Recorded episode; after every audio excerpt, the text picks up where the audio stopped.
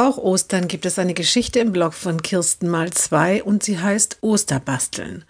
Die Mutter des Mädchens meldet ihre Töchter zum Osterbasteln an. Angeboten wird der Nachmittag von einer Organisation, die mit vielen inklusiven Freizeitangeboten wirbt.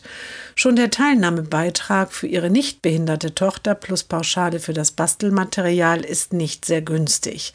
Aber für das Mädchen mit Behinderung soll sie mehr als das Doppelte bezahlen.